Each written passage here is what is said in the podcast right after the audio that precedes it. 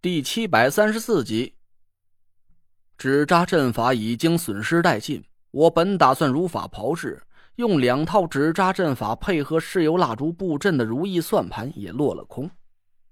但现在的我已经不是几个月之前那个呆头傻脑的蠢小子了。自从受到了几种普通法术结合在一起能产生奇妙变化的启发，我就像是突然开了窍。现在我无论遇到了什么看似无解的困难，都会第一时间去思索，到底怎么才能有效的利用手边的材料，把我仅有的这一点法力和法术化腐朽为神奇。现在我手边的材料就只有石油蜡烛、乙海扇、一盒乌金针，还有四个大活人。就在我出言挤兑李金花的时候，我悄悄的把手伸进了帆布包，抓住了乙海扇。但我犹豫了一下，还是放弃了用伊海扇转移火残骨的念头，因为我记得梧桐对我说过，伊海扇是不能转移活物的。虽然我嘴上强硬，对李金花丝毫没有口下留情，但真的让我杀掉他的本命蛊虫，让他也跟着一命呜呼，我的天，他可是九天尊之一上边的心肝宝贝儿。但凡还没到非拼命不可的生死关头。我是说什么也不敢真的给自己去找这种倒霉麻烦的。说到这里，有很多听众应该还会记得，我曾经两次用伊海扇转移过蛇，一次是在黑角谷的后山，我把纳若兰用来给我出题的那条蛇扔进他的被窝里，在他腿上狠狠的咬了几个大血窟窿；还有一次是在栾天尊镇守的树林里。那两次蛇啊都没在转移的过程中死掉，这似乎是和伊海扇不能转移活物的理论不符。事后啊，我也心有疑惑，在队伍休整的时候，抽空打个电话问了梧桐。那老东西冷哼了一声说：“哼，你转移的压根儿就不是活物啊，道爷自己的宝贝扇子，自己还不知道有什么缺陷。”我很奇怪，不是活物，干爹。我又没瞎，那蛇是真的活蹦乱跳的，还差点把我给咬了呢。哼，那些东西都经过了一个人的手，他想给你动点什么手脚，谅你也看不出来。我皱着眉头仔细想了想，纳若兰，切，他就凭他还不够格，连他自己也被蒙在鼓里呢。我越发好奇了，问梧桐那个人到底是谁？梧桐沉默了一会儿，叹了口气：“你也甭瞎猜了，这些事儿你暂时还是装作不知道的好。哎，道爷老了，还得顾着小孙子的死活，早就没了年轻时候的心情有些事儿，道爷看破也不想说破了。你小子……”早晚都得去面对这些人、这些事儿。但愿你能给陈瞎子争口气，也算是给道爷争口气吧。梧桐说完就挂了电话。我茫然的发了半天呆，却一点也没搞明白他这些话里的意思。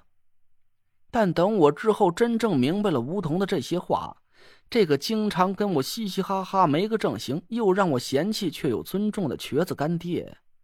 却永远的离我而去了。扯远了，我们先回到现在的故事里。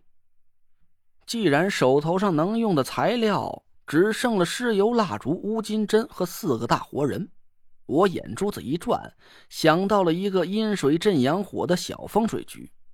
我把纳若兰扯到了正北坎水宫位，又把郭永哲拖到了斜对着他的前宫之中，两把就扯掉了他的冲锋衣。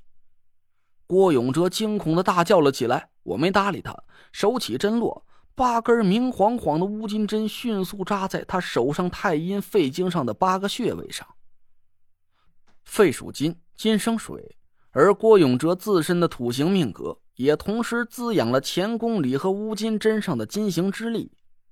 一道纯白色的精芒从郭永哲的眉心里猛然腾起，夹着一道凛冽的金戈之气，迅速的飞向了纳若兰。果儿站在正东阵位滋养烛火。慧文守住东南巽位，防止土木朝那只大虫子流失。那也冲他妈的！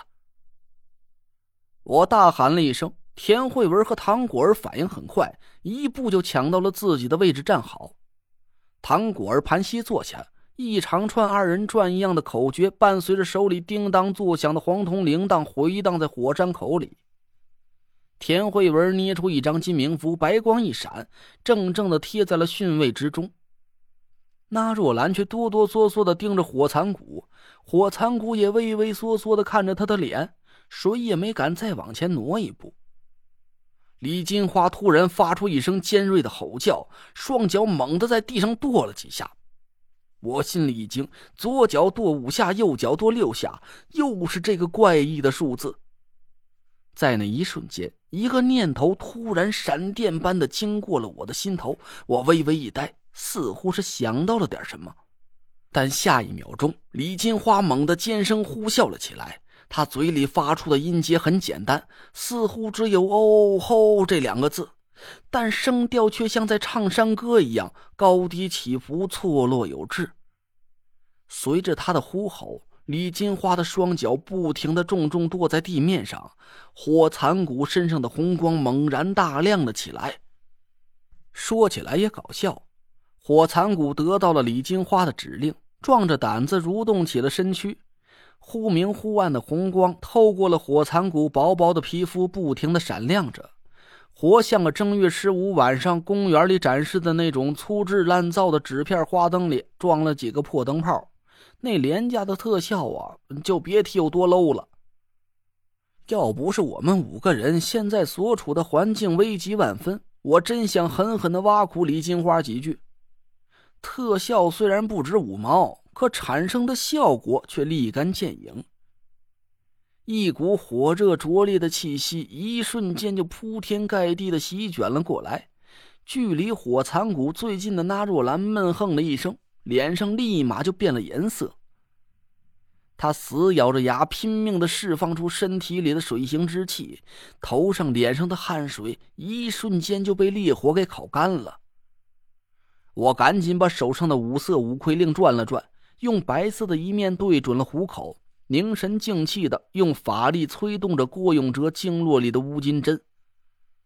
郭永哲的脸色早就变得一片土黄，借助着身边旺盛的火星之力，他的脸迅速变得干涸开裂，连眉毛上似乎都带着干燥的土渣渣。郭永哲的表情看起来非常痛苦，他紧闭着眼睛，死咬着牙，浑身都在不停的颤抖。郭子，忍着点儿。我在他耳边大叫了一声，郭永哲苦着脸点了点头。纯白色的光芒一道紧接着一道从阵法里腾起，斜斜的灌注进了纳若兰的身体。但眼前的局势却不容乐观，纳若兰的法力明显抵不过火残骨身上散发出的红光。只过了短短的一小会儿，我就感觉我们五个人的处境。越发的不妙了。